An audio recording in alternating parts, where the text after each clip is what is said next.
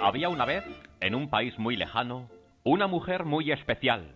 Llamábase Abelina y poseía una extraña característica al hablar. Sabía decir sujetos y verbos, pero incapaz era de pronunciar predicados. La casa es... La casa es... A pocos metros vivía un hombre llamado Ramón que tenía el problema inverso.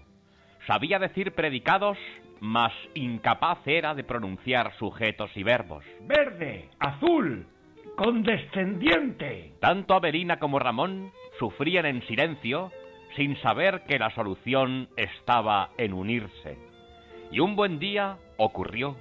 Ramón y Avelina encontráronse en un absurdo acueducto y empezaron a hablar. Hola, este acueducto es... eh, Absurdo. La sonrisa dibujóse en sus rostros. Y yo soy muy... Guapa. Pasaron la tarde diciendo frases que por vez primera vieron formadas en su integridad. Somos una pareja muy... Entrañable. Y podemos fijar ya fecha para... La boda. Y casáronse Avelina y Ramón hasta que el otro día, a las 3 de la madrugada, ella díjole a él. Ramón, quiero pedirte... El divorcio. Y colorín colorado, este cuento para Ulises ha... mm, eh, Terminado.